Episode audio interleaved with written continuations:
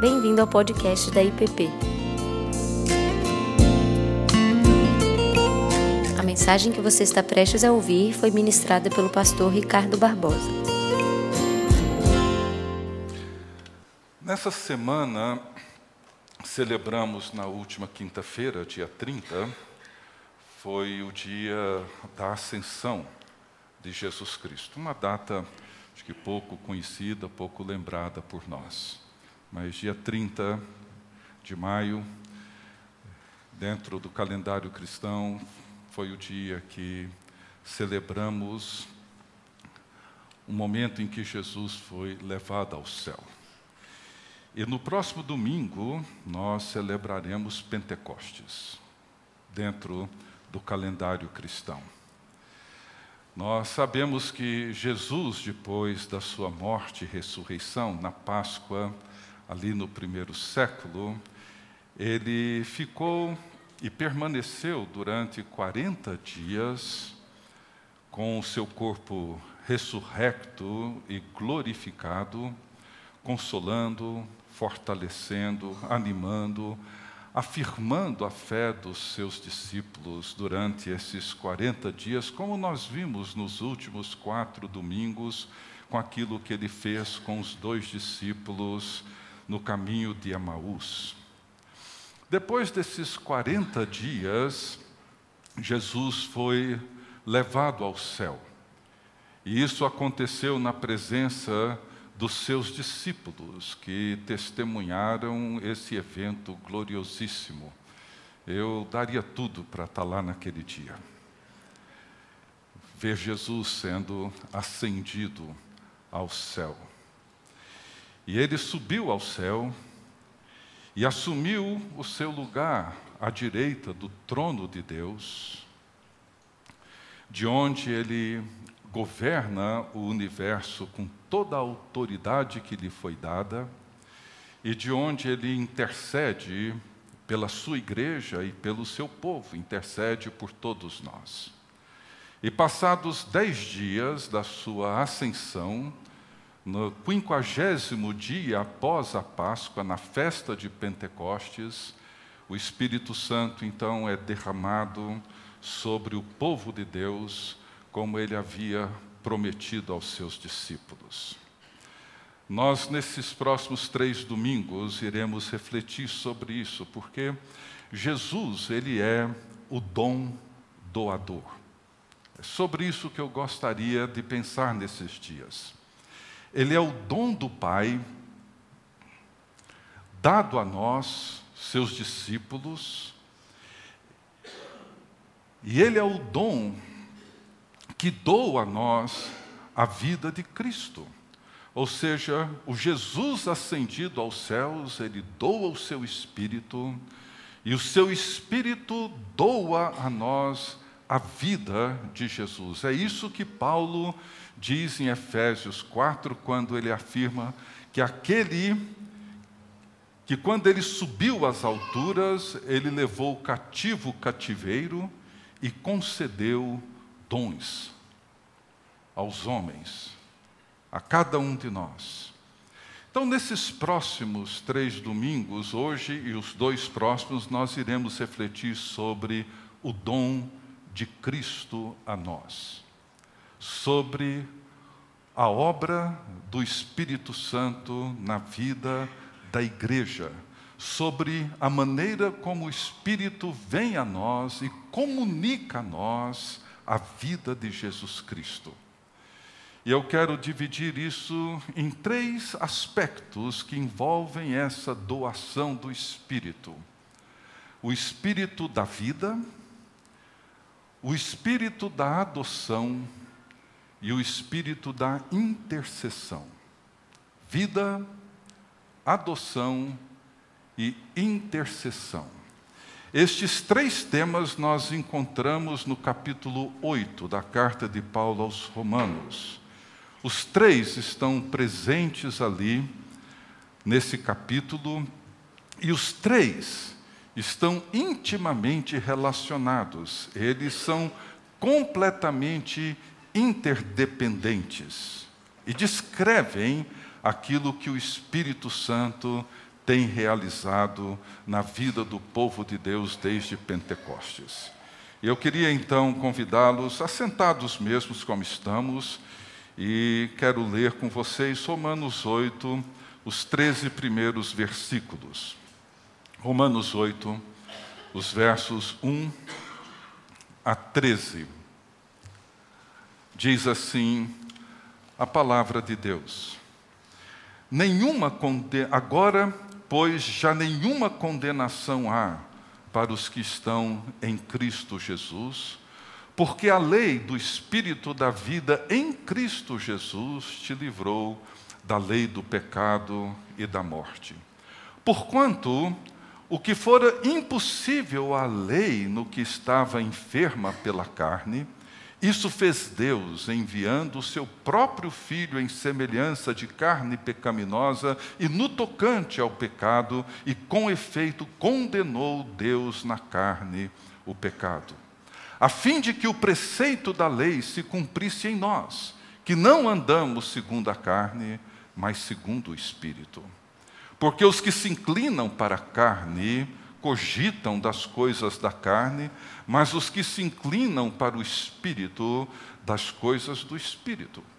Porque o pendor da carne dá para a morte, mas o do espírito para a vida e paz. Por isso, o pendor da carne é inimizade contra Deus, pois não está sujeito à lei de Deus, nem mesmo pode estar. Portanto, os que estão na carne não podem agradar a Deus. Vós, porém, não estáis na carne, mas no Espírito. Se de fato o Espírito de Deus ah, estáis na carne, e de, se de fato o Espírito de Deus habita em vós, e se alguém não tem o Espírito de Cristo, este tal não é dele. Se, porém, Cristo está em vós, o corpo, na verdade, está morto por causa do pecado, mas o Espírito é vida por causa da justiça. Se habita em vós o Espírito daquele que ressuscitou a Jesus dentre os mortos, esse mesmo que ressuscitou a Cristo Jesus dentre os mortos, vivificará também o vosso corpo mortal por meio do seu Espírito que em vós habita. Assim, pois, irmãos, somos devedores, não a carne, como se constrangidos a viver segundo a carne porque se viver de segundo a carne, caminhais para a morte. Mas se pelo Espírito mortificardes os feitos do corpo, certamente vivereis. Espírito da vida. Nesse texto que lemos, Paulo, por várias vezes, ele se refere ao Espírito Santo como Espírito da vida. E isso é o que nós encontramos em toda a Escritura. Vida. Desde Gênesis, desde a criação até o fim, diz respeito a isso. Vida. A missão de Jesus, ele a define de uma maneira impressionante quando ele se auto revela como o bom pastor. Ele diz para os seus discípulos que veio para que nós tenhamos vida e vida em abundância. Toda a Bíblia diz respeito a isso. Não a vida bios, a vida biológica, a existência física que todos nós temos. Não.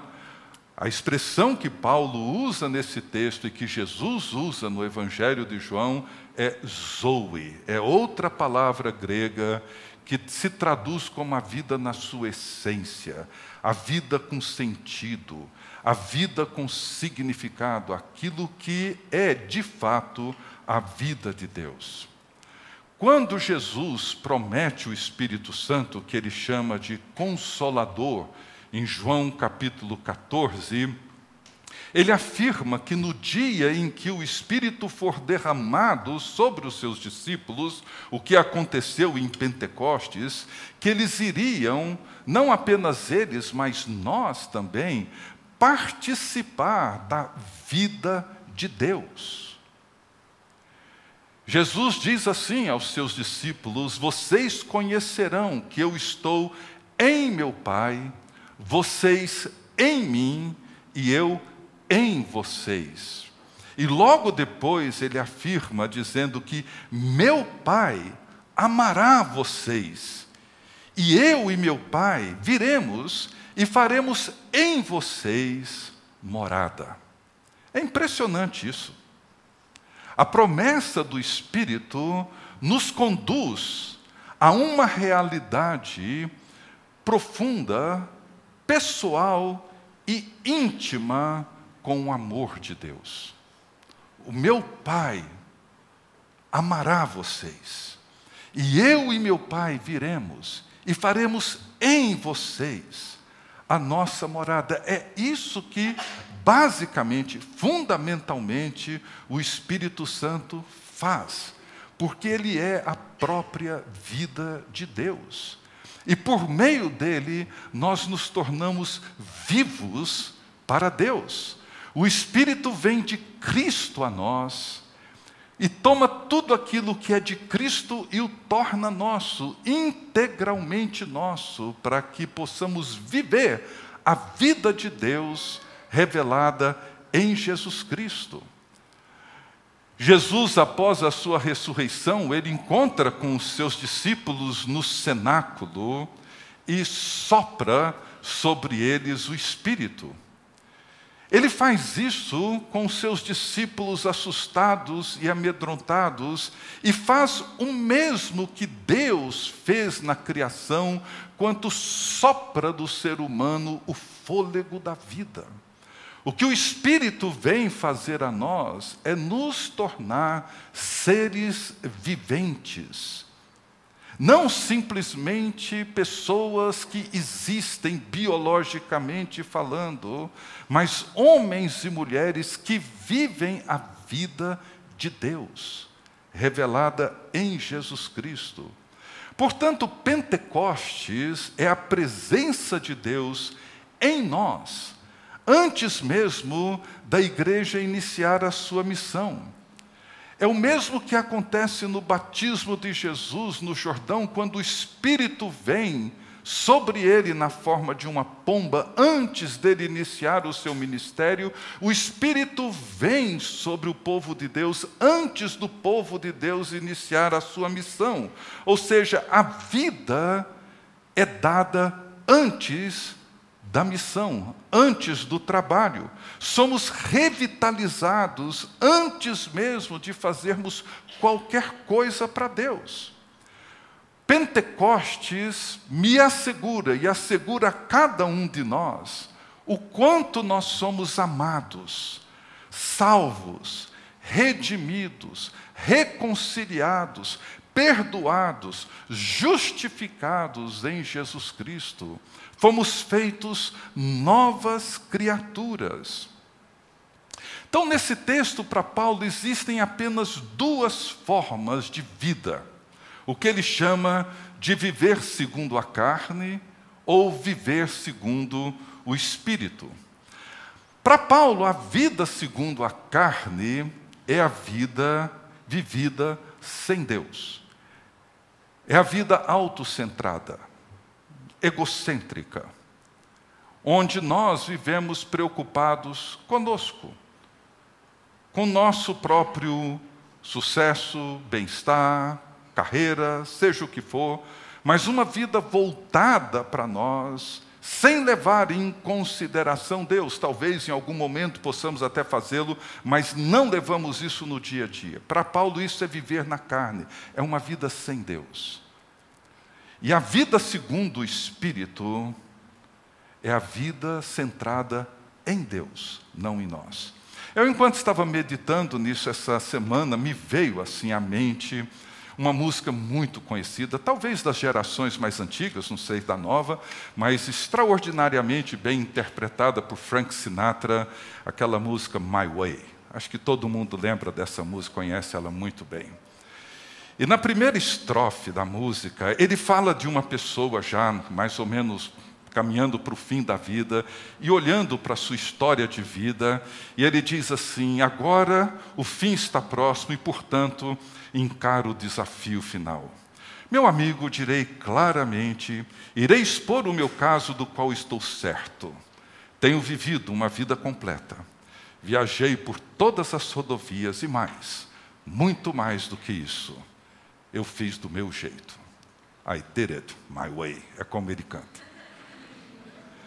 E ele segue dizendo assim: arrependimentos, tive alguns, mas aí novamente pouquíssimos para mencionar. Eu fiz o que eu devia ter feito e passei por tudo consciente. Planejei cada caminho do mapa, cada passo, cuidadosamente no correr do atalho. E mais, muito mais do que isso, eu fiz do meu jeito.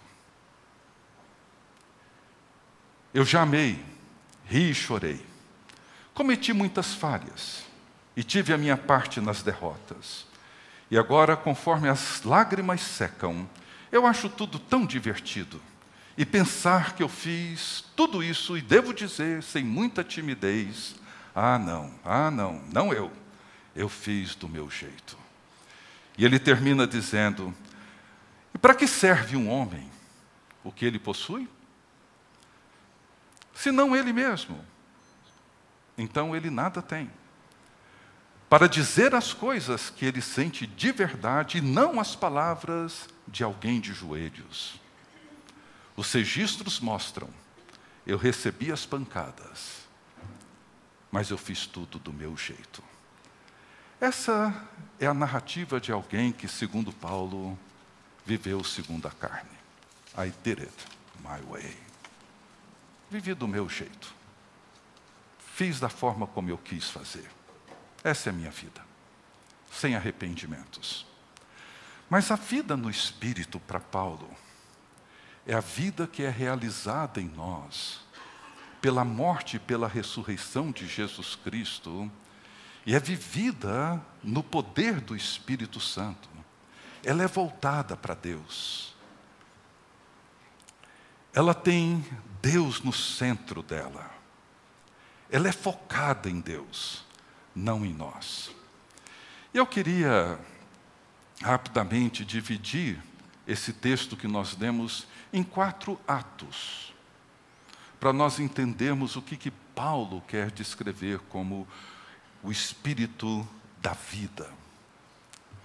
O primeiro ato eu chamei da impossibilidade humana de se viver a vida de Deus. E aqui eu me reporto ao capítulo 7, antes de entrarmos no 8.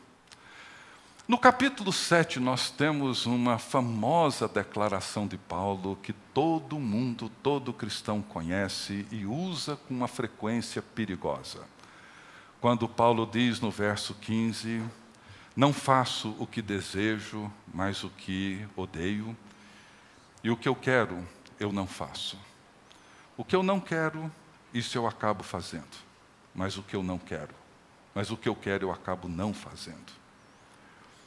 Isso tem servido para que muitos cristãos, de alguma maneira, se sintam confortados e, de certa forma, conformados com uma luta interna uma luta permanente entre o bem e o mal, ou na linguagem de Paulo, entre a carne e o espírito, entre o esforço para fazer a coisa certa e não conseguir, e acabar fazendo a coisa errada que eu não quero, mas que acabam acontecendo. E para muitos cristãos, Paulo se transformou num tipo de álibi para nós desistirmos de lutar e dizer: não, a carne sempre vai ganhar. Não adianta eu querer me esforçar para isso. E dessa forma, a suficiência do Espírito e a vida do Espírito é deixada de lado em nome de um falso realismo. Mas nesse capítulo 7, o que precisamos entender é que Paulo está descrevendo a sua vida antes de Damasco antes do seu encontro com Cristo. Paulo não está aqui falando de uma luta interna que os cristãos vivem entre a carne e o espírito, entre querer fazer o bem, não conseguir e fazer o e não querer fazer o mal e acabar fazendo. Para Paulo, a vida na carne que ele descreve no capítulo 7 diz respeito à sua vida autocentrada, focada em si mesmo, na sua própria autoconfiança, no seu esforço para querer conquistar pelo seu próprio mérito aquilo que ele acreditava ser a vida e o propósito de Deus. E ele descreve que todo esse esforço dele produziu apenas uma coisa na vida: culpa e fracasso. Ou seja, a carne para Paulo aqui refere-se à sua autoconfiança baseada numa presumida relação vantajosa que ele julgava ter com Deus, evidenciada pela circuncisão. E Paulo diz que se esforçava, mas quanto mais ele se esforçava, mais ele tornava-se consciente do seu próprio pecado. E ele reconhece que o problema dele não era a lei de Deus, que ele reconhece como sendo santa, justa e boa. O problema para Paulo é que a lei, conquanto boa, justa e santa, ela era incapaz de produzir na vida dele aquilo que ela mesma propunha. E esse era o grande problema de Paulo. A antiga ordem das coisas, Paulo identifica em termos da carne, orientada para a criatura. Para Paulo, a carne significa e compreende as coisas do ponto de vista da época antiga, antes dele conhecer a Cristo. E ele reconhece ser impossível viver a vida de Deus pelos próprios méritos e esforços. Ele reconhece que a lei é boa, mas o problema dela é que ela não produz, não consegue realizar na vida dele o que ela propõe, o que ela oferece.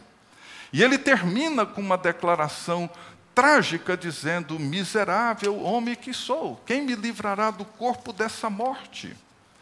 Tudo que Paulo colheu foi culpa e frustração. Então lembrem-se, o capítulo 7, Paulo não está descrevendo a vida dele depois da sua conversão ou do seu encontro com Cristo, ele está descrevendo a sua vida antes da sua conversão antes do seu encontro com Cristo, como que ela era.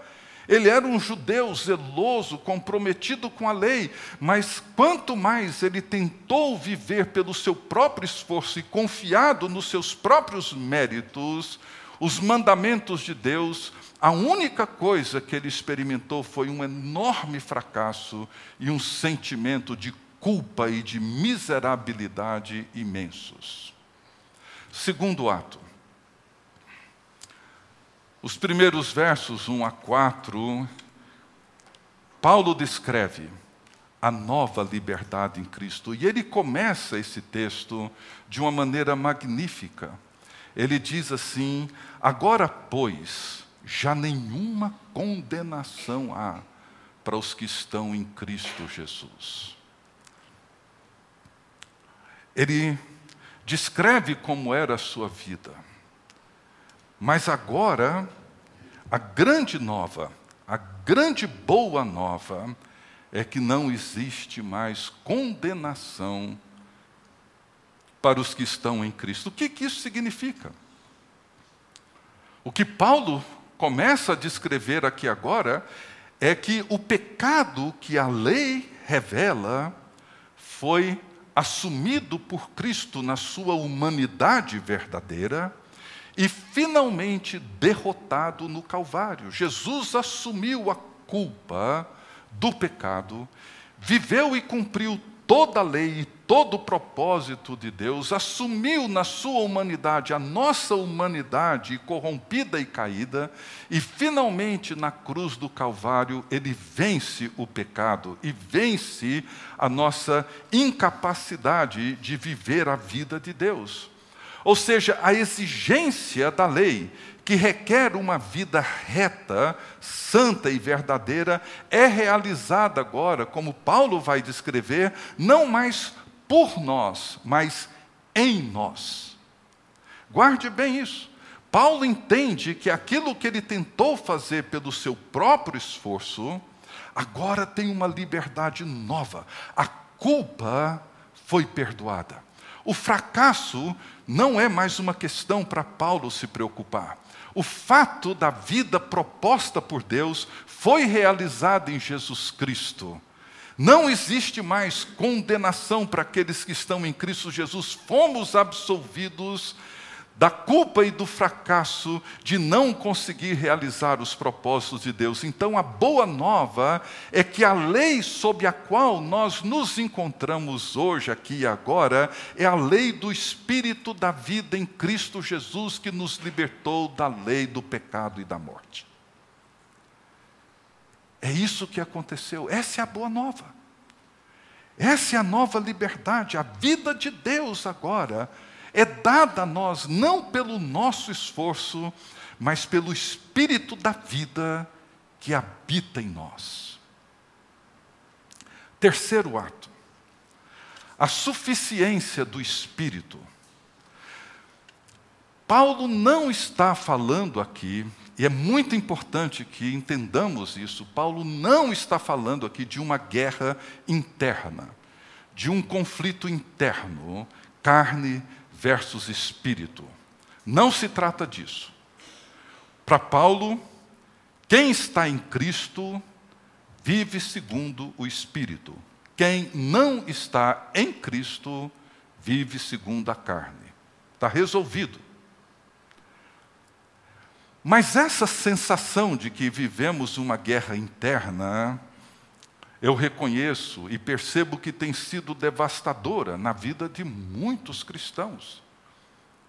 Não é difícil perceber a sensação de frustração, desamparo, fracasso e culpa quando nós nos deparamos com a nossa incapacidade de superar o poder da carne como realidade pecaminosa em nós. E como resultado, muitos acabam vivendo um cristianismo cínico, sem vida, sem poder. Mas veja o que Paulo diz: por isso, o pendor da carne é inimizade contra Deus, pois não está sujeito à lei de Deus, nem mesmo pode estar. Portanto, os que estão na carne não podem agradar a Deus. E ele segue dizendo: Vós, porém, não estáis na carne, mas no espírito, se de fato o espírito de Deus habita em vós. E se alguém não tem o espírito de Cristo, diz Paulo, esse tal não é dele. Não existe uma guerra. O que existe para Paulo é uma completa incompatibilidade entre viver segundo a carne e viver segundo o espírito.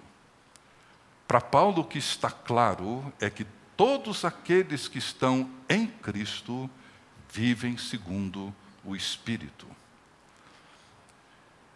O Espírito que habita em nós, diz Paulo, é o Espírito daquele que ressuscitou Jesus dentre os mortos.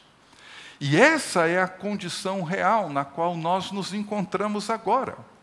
E o Senhor ressurrecto, como vimos no início, já encontra-se assentado à direita de Deus. E com toda autoridade, ele reina e governa sobre todo o universo. E a lógica de Paulo é simples: se vocês estão em Cristo, vocês estão assentados nos lugares celestiais em Cristo Jesus. Essa é a lógica. Vivam a partir dessa nova realidade dessa nova perspectiva. Para Paulo, a realidade futura de cada cristão é a plena realização da ressurreição de Cristo.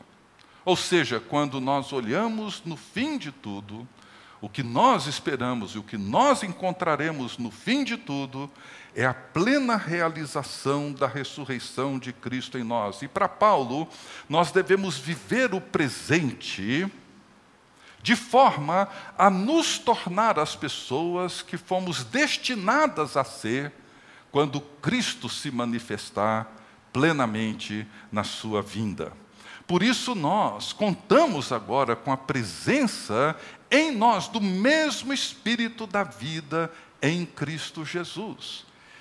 Claro que esse processo envolve conflito, é claro que esse processo envolve tensão, é claro que em alguns momentos nós vamos querer avançar e vamos encontrar dificuldade, mas o fato é que nós vivemos entre os tempos, entre o reino já revelado e o reino que ainda será plenamente manifestado e consumado em Cristo Jesus. A carne já foi mortalmente ferida e será finalmente aniquilada com a vinda de Cristo. Portanto, a vida segundo o Espírito já é uma realidade presente e será plenamente realizada na mesma vinda de Jesus Cristo. Então, considerando que a velha ordem das coisas ainda não se esgotou, considerando que vivemos num mundo ainda corrompido e vivemos ainda com uma mente corrompida, nós precisamos aprender a andar no Espírito, a semear para o Espírito. Para Paulo, viver na carne é viver rendido às realidades de uma vida sem Deus, uma vida que pertence ao passado. Mas aqueles que vivem desse modo e que se rendem a isso, Paulo diz, estão fora de Cristo. E o quarto e último ato desse texto de Paulo, que envolve a transformação da mente. Na versão, na nova versão internacional, os versos 5 a 8 diz assim: Quem vive segundo a carne tem a mente voltada para o que a carne deseja. Mas quem vive de acordo com o Espírito tem a mente voltada para o que o Espírito deseja. A mentalidade da carne é morte, não é vida. Vamos morrendo lentamente. Mas a mentalidade do Espírito é vida e paz. A mentalidade da carne é inimiga de Deus, porque não se submete à lei de Deus nem pode fazê-lo. E ele termina dizendo: quem é dominado pela carne não pode agradar a Deus.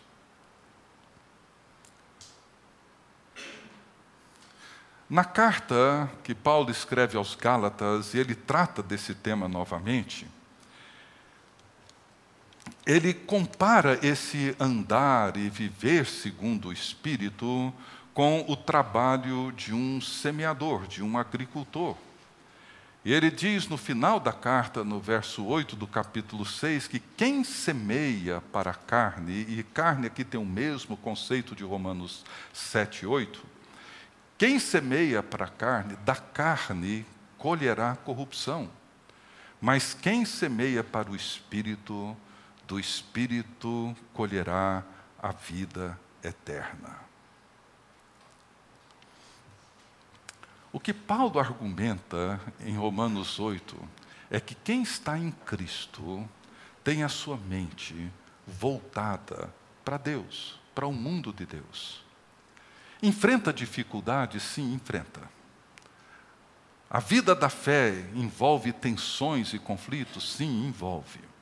Mas ele é de Cristo, a sua mente foi levada cativa por Cristo, ele pensa e considera as coisas de Deus e busca viver a partir disso. Então, Paulo diz que quem semeia para a carne vai colher morte e corrupção.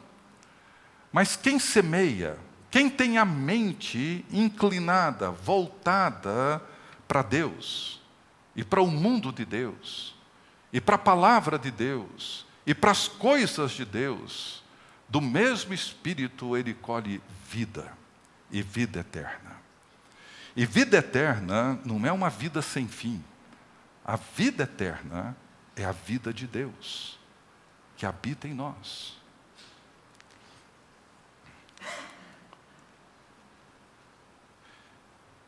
Como disse Dallas Willard, num dos seus livros, não me lembro qual, ele diz que a graça de Deus é a ausência de mérito, mas não de esforços. Nós precisamos aprender a semear para o Espírito. E semear para o Espírito é ter a nossa mente inclinada para o mundo de Deus e para aquilo que diz respeito a Deus. Concluindo, então, os que vivem segundo a carne, diz Paulo, são aqueles que cogitam de todas aquelas coisas que excluem Deus. Eles vivem uma vida fora da realidade revelada por Cristo. Não se submetem à palavra de Deus e nem querem fazê-lo. E, portanto, não conseguem agradar a Deus. E isso termina em morte. O povo que anda e vive de acordo com o Espírito, em contraste com os que andam segundo a carne, tem as suas mentes voltadas para Deus, para o mundo de Deus, se alimentam dele. E mesmo fracassando, e mesmo enfrentando dificuldades, vivem em paz com Deus, porque já não há mais condenação para aqueles que estão em Cristo Jesus e seguem e avançam. Por isso, Paulo reconhece que a vida no espírito não é um estado inviolável, sem tensões, sem conflitos. Ele nos lembra frequentemente que, pelo Espírito, nós devemos aniquilar, fazer morrer aquilo para o qual nós já morremos. Fazei morrer a vossa natureza terrena.